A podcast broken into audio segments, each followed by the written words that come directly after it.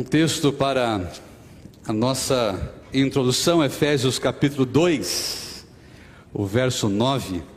Efésios 2, 9. Efésios capítulo 2, o verso 9. Eu vou sempre ler esse texto. Se vocês recordam, na, no último sábado que ministrei a palavra, eu também li esse texto, porque para mim ele fala muito do nosso movimento, fala muito da sua presença aqui na igreja. Eu sei que nós temos hoje amigos aqui especiais é, visitando a igreja, que foram convidados, sejam bem-vindos à casa do Senhor. Eu sei que tem pessoas também que estão entrando no canal da igreja agora, sejam bem-vindos. E esse verso, Efésios capítulo 2, o verso 9, 19, 2, 19, diz assim. Efésios capítulo 2, o verso 19. Assim, já não sois estrangeiros e peregrinos, mas concidadãos dos santos. Amém por isso? Glórias ao Senhor por isso. Não somos mais errantes, não somos mais desgarrados, não estamos mais sozinhos e perdidos. Somos concidadãos dos santos e sois o que? A família de Deus. Amém por isso. Somos a família de Deus. Podemos falar isso juntos? Somos a família de Deus? Vamos lá? Deixa eu dar aqui o, o toque, né? Vamos aqui no 3, aí vamos falar todos juntos que somos a família de Deus. Vamos lá? Um, dois, três. Somos. Amém. Deus seja louvado por isso. Você faz parte da família de Deus, querido. Você também que está aí na internet, você também faz parte da família de Deus. Falou aí? Falou que você faz parte da família de Deus? É isso mesmo. Estamos juntos e Deus é o nosso grande condutor. Marcos capítulo 12. Marcos capítulo 12, e é nesses quatro versos que nós iremos fazer e ter é o toque do Senhor essa manhã, a nossa reflexão. Marcos capítulo 12, o verso 41. 41 até o verso 44. Anote esses textos aí na sua Bíblia. Pegue uma caneta, eu vejo alguns com a caneta. Anote, marque. A minha Bíblia, ela é toda marcada, toda anotada. Anote, porque você tem a referência para retornar e se aquecer todas as vezes. Diz assim, o verso 41 de Marcos, Evangelho de Marcos, capítulo 12. Assentado diante do gasofilácio, observava Jesus como o povo lançava ali o dinheiro. Ora, muitos ricos depositavam grandes quantias Vindo, porém, uma viúva pobre depositou duas moedas, correspondentes a um quadrante, e chamando os seus discípulos, disse-lhes: Em verdade vos digo, que esta viúva pobre depositou no gasofilácio mais do que o fizeram todos os ofertantes, porque todos eles ofertaram do que lhes sobrava. Ela, porém, da sua pobreza, deu tudo quanto possuía, todo o seu sustento. Que cena, que extraordinário relato, que riqueza. Que local é esse que Jesus fala com os seus discípulos? Jesus está em um pátio do templo, o belo templo que todos olhavam e se maravilhavam. Para você chegar nesse espaço, nesse pátio onde Jesus é, observava é, os doadores, essa mulher, primeiro você teria que passar pelos tanques de purificação. Depois dos tanques de purificação, e alguns historiadores remetem ao Betesda, ao Siloé e outros também, eles adentravam no pátio dos gentios aonde havia a permissão da circulação. Do pátio dos gentios tinha a porta formosa, e passando pela porta formosa, se adentrava no átrio das mulheres, ou no pátio onde ali ficava doze caixas, treze caixas, perdão, que nós vimos aqui no relato que se chamava gasofilácio. Essas 13 caixas, cada uma identificada de uma certa maneira que o doador sabia que ao colocar a sua oferta naquela caixa, naquele recipiente, naquele gasofilácio, a sua oferta estava sendo destinada para um elemento específico da manutenção do templo. E no momento da oferta, Jesus estava ali observando tudo o que estava acontecendo. Esse pátio, o pátio das mulheres, era um grande pátio. E a movimentação e a circulação das pessoas era numerosa.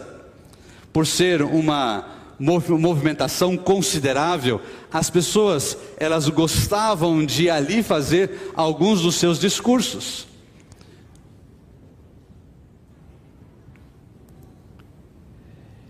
Quando olhamos para esses versos, para o momento em que Jesus olha e afirma para os discípulos, podemos dizer assim: olha, a, o tema desses quatro versos ele está falando sobre oferta, está falando sobre doação, está falando sobre manutenção do templo. Pastor, não tem outro assunto aqui. É oferta, gasofilácio destino, manutenção do templo, alguns doavam mais, a viúva pobre doou menos. É interessante que o texto está nos levando para descobrirmos qual é a essência, qual é o propósito da vida cristã. A verdade, ele mexe com o nosso coração e nos leva à reflexão para dizer assim: olha, quem eu sou diante de Deus. Vamos voltar para o texto. Deixa a sua Bíblia aberta que nós iremos voltar várias vezes nesses textos. No verso 41, Jesus ele usa uma expressão aqui. E essa expressão faz toda a diferença. Toda a diferença. Assentado diante do gasofilácio, observava Jesus. Aí vem a palavra como. A palavra como, ela muda completamente a percepção. Ela muda completamente aquilo que Jesus quis falar para os discípulos, que não é apenas uma questão de dar e ofertar. Jesus não está olhando para o quanto as pessoas estão entregando, mas Jesus está olhando como as pessoas estão entregando. Para você, isso faz diferença? Faz diferença? Com certeza. Jesus não está preocupado com a quantidade ou com o volume que alguns depositavam no gasofilácio. Jesus está pensando e olhando como essas pessoas levavam a sua oferta. Porque o grande objetivo da vida cristã não é o quanto você faz, mas como você faz. O quanto, a gente pode aí exemplificar que é o esforço próprio é aquilo que eu tento fazer pelo meu próprio conhecimento, é aquilo que apenas nós fazemos, eu sei, eu conheço, é o quanto, mas o como é quem nós somos, é algo lá do, do nosso interior. Mas sabe, queridos, infelizmente, nós somos ensinados ou recebemos uma certa herança religiosa, tradicional, em que nós devemos fazer coisas. E às vezes nós fazemos e a, queremos acumular essas práticas, como se Deus fosse um fiscal e com a sua prancheta ele vai olhar para você com os itens para marcar, dizendo: Ah, você guardou quantos sábados? Ok, perfeito, está acima da média. Você devolveu quanto de oferta? Perfeito, está acima da média, está muito bom. Olha, está faltando um pouco aqui na sua é, participação na igreja. É, nós herdamos e, e às vezes somos ensinados que nós precisamos fazer as coisas. E aí vem esse peso na nossa mente: quantos sábados eu estou guardando? Quanto de dízimo e oferta eu estou entregando? E aí vem aquela preocupação. Ou quantas pessoas eu estou ajudando? Quanto do meu tempo eu estou dedicando à igreja? Para Cristo, o real cristianismo, ele envolve, é claro, o ser e o fazer. Eles são importantes, os dois, mas o ser, ele vem antes do fazer. Com nosso esforço humano apenas, podemos até fazer coisas que os bons cristãos fazem, mas Jesus tem uma proposta mais profunda. Ele deseja nos levar a ser um cristão verdadeiro, autêntico, que tenha essência, que tenha algo que preenche o seu coração. Deus deseja ver quais sentimentos dirigem as suas ações de fidelidade. Amém por isso? Deus, Ele quer olhar para o seu coração, Ele quer ver o que tem dentro da sua alma, quais são os sentimentos, o que move você. 2 Coríntios capítulo 2, o verso 9. Você lembra desse texto? Ele é curto, a expressão, Deus o que? Ama quem dá com o que? Com alegria. O texto não diz Deus ama quem dá em quantidade. Não é isso? Deus ama quem dá com alegria. Deus não está olhando quanto você faz.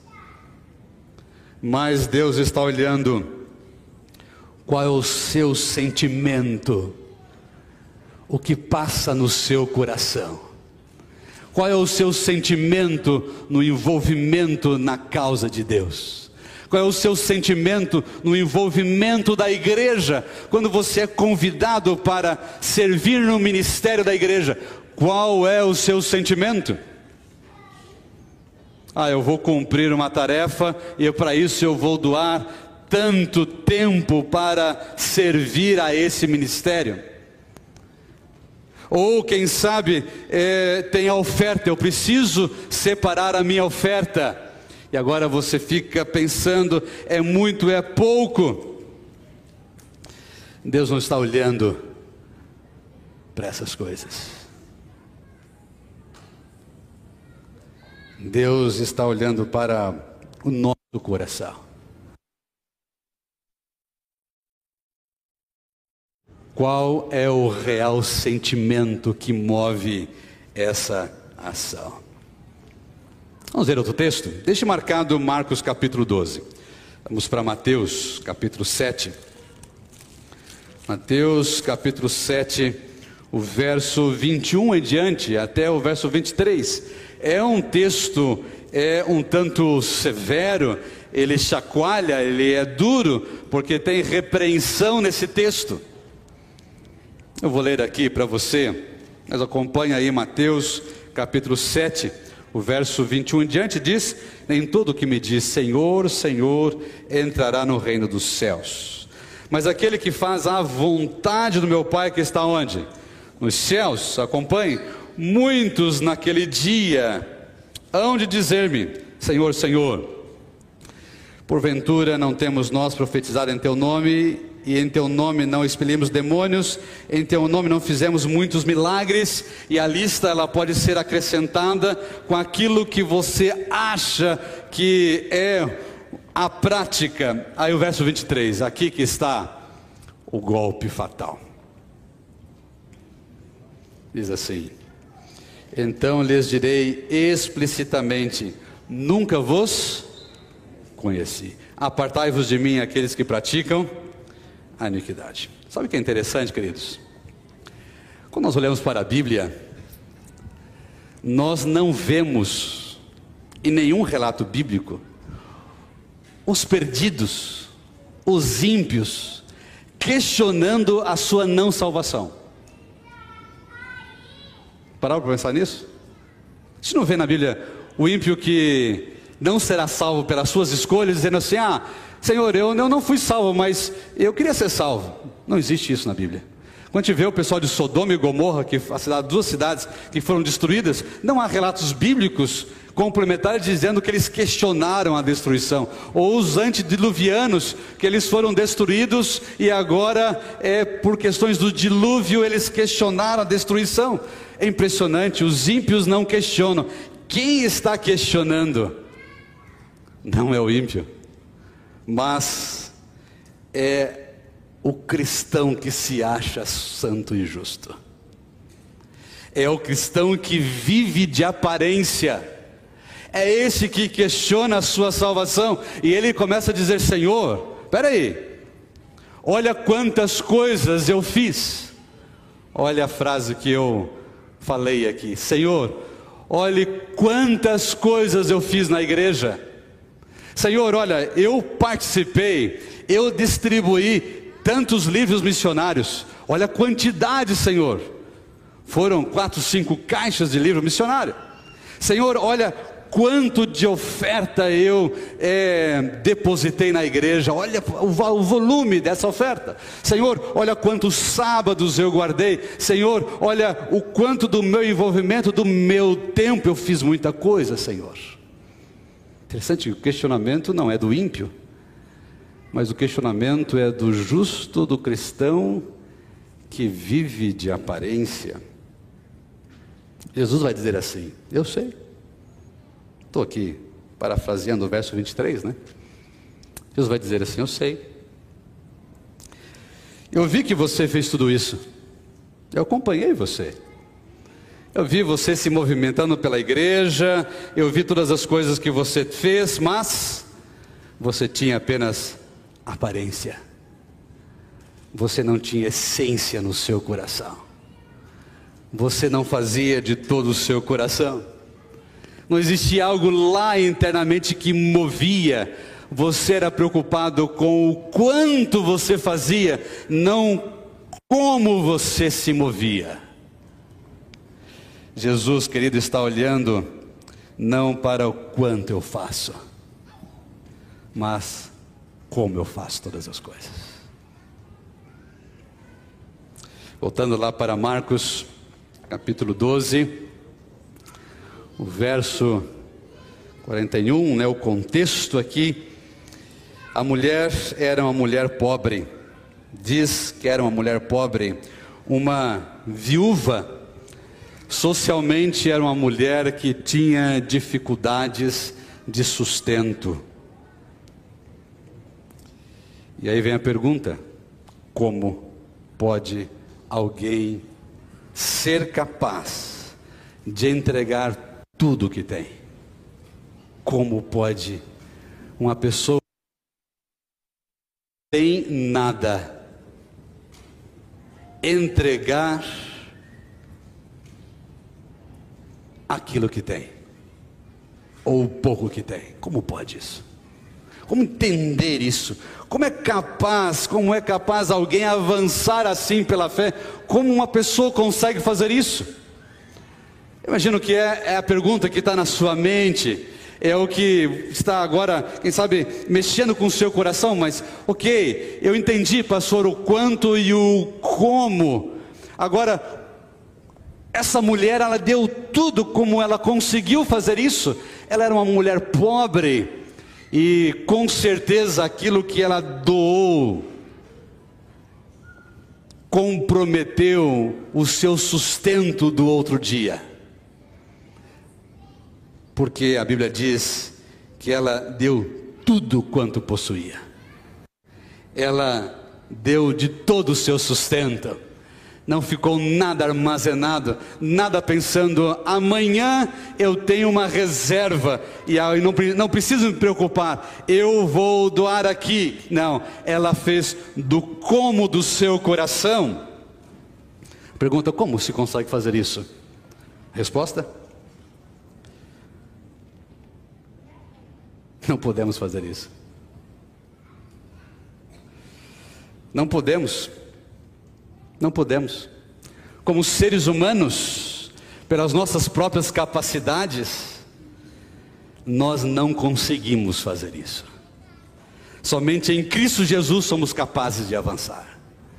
Somente nele somos capazes de avançar no como. E nesse ponto, queridos, é nesse momento que muitos cristãos se atrapalham. Começam assim a vida cristã, com muitos sonhos, sonhos de santidade, de pureza, de entrega, minha vida vai ser assim, eu vou seguir por esse caminho, mas ao longo da vida cristã, percebem que existe um abismo entre o que desejavam ser quando se tornaram cristão, cristãos e o que são hoje na prática no dia a dia tinham na sua mente, no seu coração: eu vou viver assim.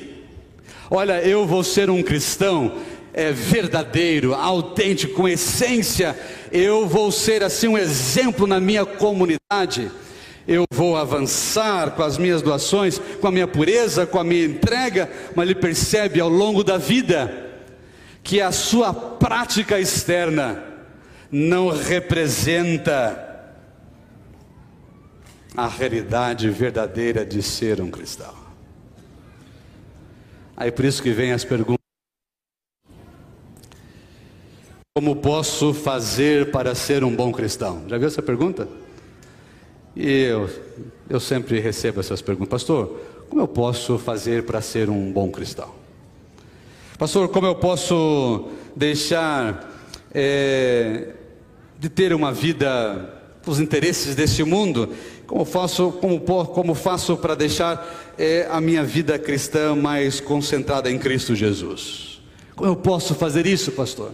Como eu posso viver assim? A resposta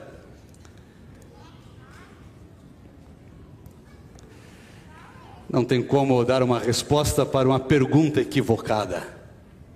A pergunta não é essa: como eu posso fazer isso? A pergunta correta é: o que Cristo pode fazer na minha vida?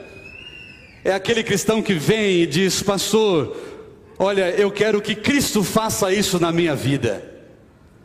Como eu posso deixar Cristo tomar conta dos meus pensamentos? Quando nós vemos aqui no verso 44, dizendo que ela entregou tudo de quanto possuía, todo o seu sustento. A palavra grega original para isso é a palavra bios, que quer dizer vida. O que a viúva estava fazendo não era entregando duas moedas. Ela estava entregando a sua sua vida completamente. Quando alguém se afasta de Deus, se afasta do Pai, quando deixa de ofertar, de dizimar, de guardar o sábado, de usar os seus dons na causa do Senhor, a verdade é que essa pessoa está desperdiçando a sua vida. Com tudo aquilo que Deus quer oferecer. Quando alguém é fiel a Deus, os mais variados elementos da vida, em relação ao seu tempo, a seu corpo, aos seus recursos, será capaz de viver a vida com a abundância que Cristo oferece. Deus não pede, queridos, alguma coisa somente para nos tornar felizes. Ele pede que demos a Ele exatamente aquilo que está impedindo a nossa verdadeira felicidade. O que está atrapalhando? O que está entre você e Deus? Deixa eu ler um texto, Conselho sobre Mordomia Cristã. A autora Ellen White diz assim: atente. Jesus estava no pátio onde se achavam as caixas de oferta e observava os que ali iam depositar as ofertas. Muitos dos ricos levavam largas somas que apresentavam com grande ostentação.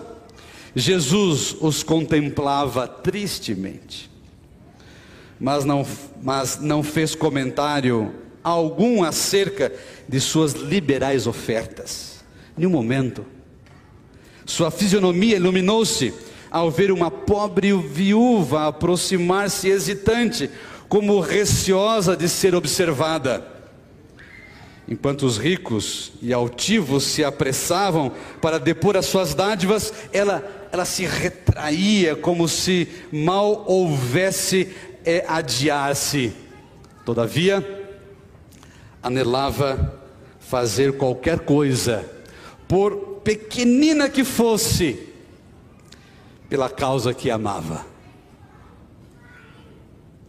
Texto extraordinário. Eu quero grifar e ressaltar a, as últimas palavras desse texto que diz: pela causa que amava. Esta viúva pobre foi até o templo foi diante de uma caixa de um gasofilácio, porque ela sabia, ela tinha no seu coração uma causa maior. Ela não foi ao templo entregar duas moedas pensando apenas na manutenção do templo. Ah, eu vou entregar aqui porque eu sei que a igreja precisa pintar as paredes, ou precisa trocar a cortina do templo, ou precisa de um novo equipamento.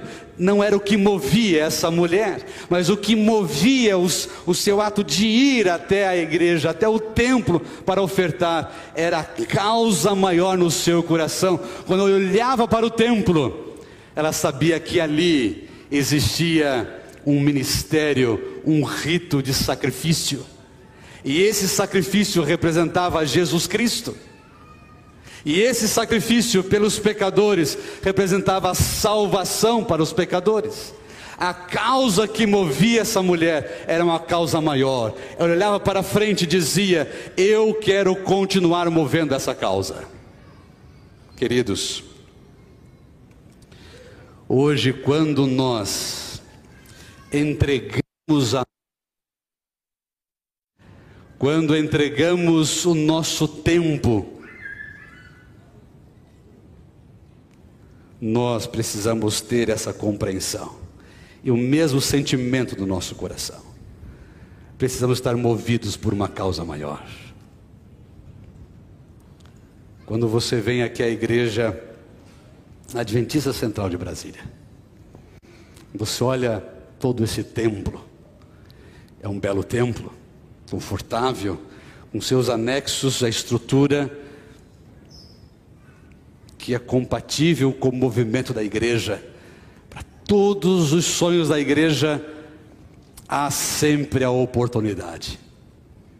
Quando nós ofertamos aqui, não temos que pensar que eu estou ofertando para fazer uma manutenção. Mesmo que a igreja precise fazer a sua manutenção. Mesmo que a igreja precise de equipamentos, mas olha como é impressionante a visão e o que tem no coração, ao você ofertar aqui, você está dizendo: Eu quero, eu creio na causa dessa igreja, eu creio no movimento da Igreja Adventista Central de Brasília. E eu quero, através da minha entrega, do como eu faço isso, do meu coração sincero, eu quero que a Igreja Central de Brasília continue cumprindo a sua missão. Amém por isso? Amém por isso? Amém por isso. Qual é a missão da nossa igreja? Qual é o propósito como Igreja Adventista Central de Brasília? Será que temos bons programas, bons ensaios, boas apresentações, bons músicos, bons pregadores, boas lives, estúdio muito bem montado, estrutura? Nosso propósito como igreja, queridos, é a salvação de pessoas. O que nós queremos aqui, através dos mais variados ministérios da nossa igreja. Marcelo já chegou aqui. A música é um grande ministério da nossa igreja. O que nós queremos é através da música, Marcelo. Através da música, a gente conversa muito sobre isso. Através da música, o que nós queremos é salvar mais pessoas.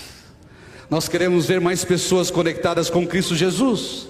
Nós queremos ver pessoas apaixonadas por Cristo Jesus. Nós queremos que as pessoas tenham experiência no tanque de batismo. É isso que nós queremos. É ver essas pessoas mudando a sua trajetória de vida, saindo da vida de pecado desse mundo e andando na graça de Cristo, no caminho da salvação. Quando você oferta aqui, meu querido, você está dizendo: Eu creio nessa causa, eu quero que essa causa avance, eu quero ver essa igreja cumprindo a sua missão.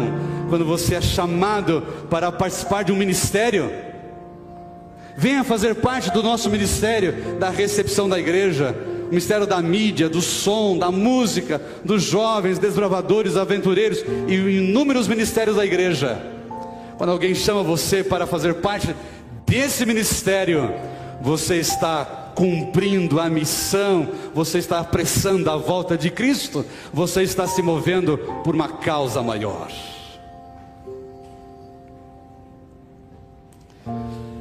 O amor pela causa de Deus, ele é proporcional a quanto nós nos envolvemos com ela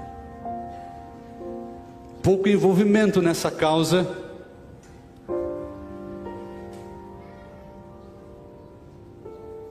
a nossa resposta também vai ser proporcional. O amor por essa causa nos move. Interessante que o gasofilácio, a urna, aqui na igreja nós usamos a, a salva, assim que nós falamos, né? Esse, essa vasilha, esse recipiente, o gasofilácio é o termômetro que mede a temperatura espiritual da igreja. Anotou isso? É ali que você diz como está o seu coração. É ali que você diz quem move a sua vida. É ali que você diz qual é a sua verdadeira causa. Querido, nós estamos aqui como igreja eu imagino que essa pandemia, esse mundo de perna pro ar, as coisas não estão mais nos lugares como estavam no passado. A gente achava que tinha alguma coisa correta. Ou a gente olha, está tudo desconstruído, tudo mudado, tudo diferente. Há um recado de Deus para você. Em meio a essa pandemia, há um recado de Deus para você. Há um recado que nós não podemos continuar mais da forma como estávamos vivendo. Não tem como mais continuar do mesmo jeito, ser aquele cristão apenas daqui para fora, do mesmo jeito, com a mesma conexão esporádica. Não, é um toque de Deus dizendo para você: filho, acorda nesse mundo, as coisas estão chegando ao fim, a vida não pode continuar a mesma coisa, e Deus ele faz um convite especial para você essa manhã. Para você, como cristão, ser movido por uma causa maior. De você, como cristão, ser movido pelo como fazer, não pelo quanto se faz. A Priscila, ela vai louvar o Senhor nessa manhã. Jovem, adolescente da nossa igreja. Enquanto a Priscila estiver cantando, reflita, pense. Será que o meu, a minha expressão está sendo mais quanto ou mais como? Será que eu estou sendo movido por uma causa maior de salvação ou apenas para ser aplaudido pelas pessoas? reflita, pense. Deus quer tocar o seu coração. Deus quer falar com você. Deus quer mover você para uma experiência maior. Priscila, ouve o Senhor.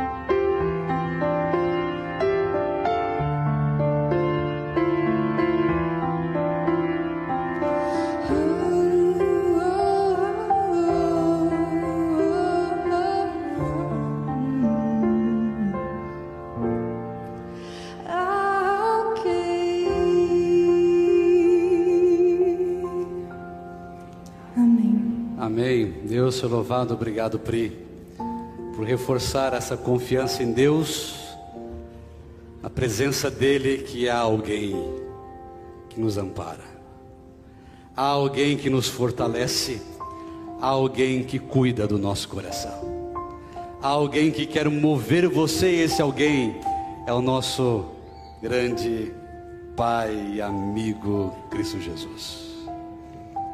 Você gosta de dizer, Senhor, move o meu coração, move a minha vida essa manhã. Eu não quero mais continuar com esse cristianismo de aparência, de fachada. Eu quero viver a essência da fé, a essência do cristianismo. Eu quero ser movido pelo sentimento do como alegria de fazer por Cristo Jesus, eu quero olhar para a minha igreja e me apaixonar pela causa, se envolver com a salvação de pessoas. Eu quero chamar a minha igreja para isso. Aqueles que estão na internet que também fazem parte desse movimento. Todos nós, juntos, uma grande família que tem no coração esse sentimento. Cristo Jesus está voltando. Eu não posso mais ficar em pensamento se devo se não devo, se quanto eu faço isso é de mais ou é de menos. Eu vou doar tanto, eu vou doar tanto. Ah, Senhor, é o saldo, é quanto? Pela volta de Cristo Jesus é o movimento de dizer: Senhor, o meu coração está aqui. Eu quero me mover pelo Senhor. Quero ver a sua mão. Amém. Feche seus olhos. Pai Santo que está nos altos céus. Obrigado pelo movimento do poder do Espírito Santo em nossa vida. Porque o Senhor nos move não para se preocupar com aquilo que a terra que o mundo se preocupa, que a quantidade de fazer as coisas, é quanto tempo eu dou, quanto, quantas coisas eu faço, quanto do meu recurso eu estou usando. Senhor, nos afaste dessa realidade e coloque forte no nosso coração aquilo que não é humano, mas é divino é do céu, é eterno, é o como fazer todas essas coisas, é o mover por um coração de gratidão, de alegria, é ofertar, Senhor, na proporção da alegria, é ofertar e dizimar, Senhor, na proporção da gratidão, da confiança, da fidelidade ao Senhor. Toque no coração dessa igreja cada vez mais, Senhor, e que a gente compreenda que estamos aqui não só para congregar, não para sentar em um banco de uma igreja, mas para se envolver numa causa maior, que é a causa de salvação de pessoas em todos os ambientes dessa igreja. Ali está a salvação de pessoas. Nos mova para isso. Toque em nosso coração, bom Pai. A igreja essa manhã se entrega em tuas mãos. Em nome de Cristo Jesus. Amém.